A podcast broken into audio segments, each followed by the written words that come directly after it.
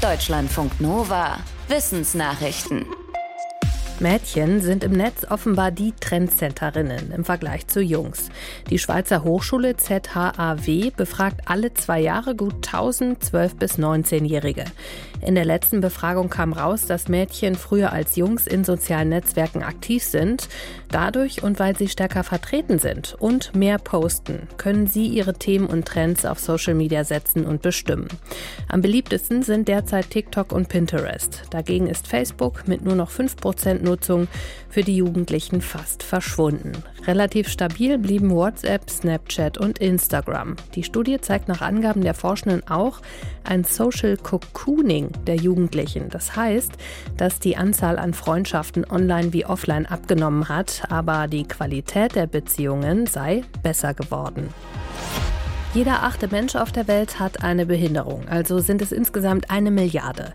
Die Zahl hat die Hilfsorganisation Christoffel Blindenmission errechnet. Ihren Angaben nach leben die meisten Menschen mit Behinderung in armen Ländern im globalen Süden. Dort lernt etwa die Hälfte der Betroffenen nicht lesen und schreiben und hat keinen Zugang zur medizinischen Versorgung. Wie die Organisation erklärt, hat das auch mit Entwicklungsprojekten reicher Länder wie Deutschland zu tun. Wenn zum Beispiel eine Schule als Entwicklungsprojekt gebaut wird, werde die Barrierefreiheit nicht mitgedacht. Oder Schulbücher würden nicht in Blindenschrift gedruckt und Unterricht finde nicht in Gebärdensprache statt. Aus Sicht der Christoffel-Blinden-Mission hat Deutschland seine Inklusionsziele verfehlt. Vor 13 Jahren hatte die Regierung die UNO-Behindertenrechtskonvention unterschrieben und sich verpflichtet, Inklusion international zu fördern.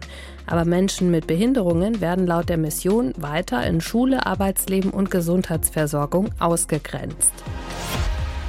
Orang-Utans leben in Freiheit nur noch auf Borneo und Sumatra in Indonesien. Die Menschenaffen könnten in den nächsten Jahren aussterben. Die Organisation BOS kämpft dagegen an und hat jetzt einen Meilenstein erreicht. Sie hat den 500. Orang-Utan ausgewildert und in die Freiheit entlassen, den zwölfjährigen Ben. Er war jahrelang in einer Waldschule auf sein Leben im geschützten Nationalpark auf Borneo im Regenwald trainiert worden. Laut der Organisation werden Orang-Utans oft vom Säuglingsalter an unter schlechten Bedingungen als Haustiere gehalten.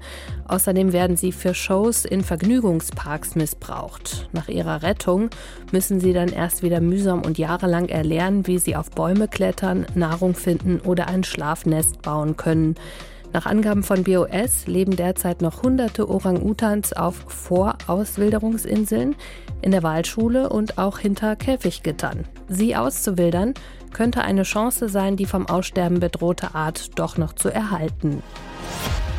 Die Affenpocken bekommen einen neuen Namen. Die Weltgesundheitsorganisation hat beschlossen, die Viruserkrankung jetzt Mpox zu nennen.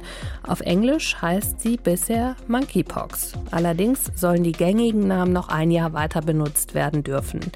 Nicht nur die Erkrankung, auch das Virus selbst soll umbenannt werden. Darüber muss noch ein Fachgremium entscheiden und das Gremium hatte schon zwei Virusuntergruppen, die wie afrikanische Regionen hießen, umbenannt. Einfach in Untergruppe 1 und Untergruppe 2. Hintergrund ist, dass die Weltgesundheitsorganisation negative Auswirkungen auf Menschen, Regionen und Tiere vermeiden will. Die Affenpocken heißen bisher so, weil sie 1958 erstmals bei Affen nachgewiesen wurden. Die Tiere haben mit den neueren Ausbrüchen aber nichts zu tun. Vielmehr stecken sich Menschen durch Körperkontakt an. Trotzdem wurden Affen zuletzt in Brasilien von Menschen angegriffen, weil die Menschen sie für den Ausbruch verantwortlich gemacht haben. Im Kolosseum des antiken Roms kämpften möglicherweise auch mal Dackel oder besser gesagt dackelähnliche Hunde.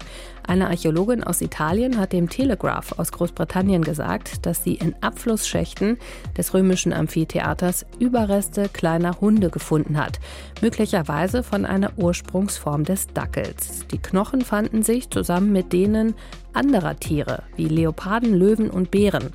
Dazu kam noch Müll aus der Römerzeit, wie Reste von Snacks, von Früchten, Nüssen und Oliven, die die Zuschauerinnen und Zuschauer im Kolosseum gegessen haben könnten. Das Archäologieteam geht davon aus, dass die Dackelhunde vor 2000 Jahren Teil des Programms in dem Amphitheater waren.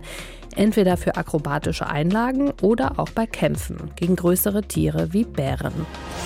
Die NASA sammelt gerade mit ihrer Artemis-Mission neue Rekorde. Am Wochenende hat die Orion-Kapsel den Entfernungsrekord gebrochen, den ein für Menschen gemachtes Raumschiff geschafft hat, auch wenn es in diesem Fall unbemannt ist. Die Kapsel war am Samstag mehr als 400.000 Kilometer von der Erde entfernt, weiter als der bisherige Rekordhalter der Apollo 13-Mission vor 50 Jahren.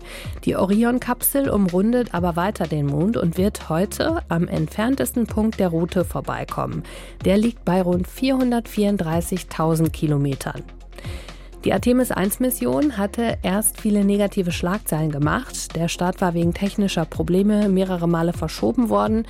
Seit Mitte des Monats ist die unbemannte Kapsel aber unterwegs und wird in knapp zwei Wochen zurückerwartet.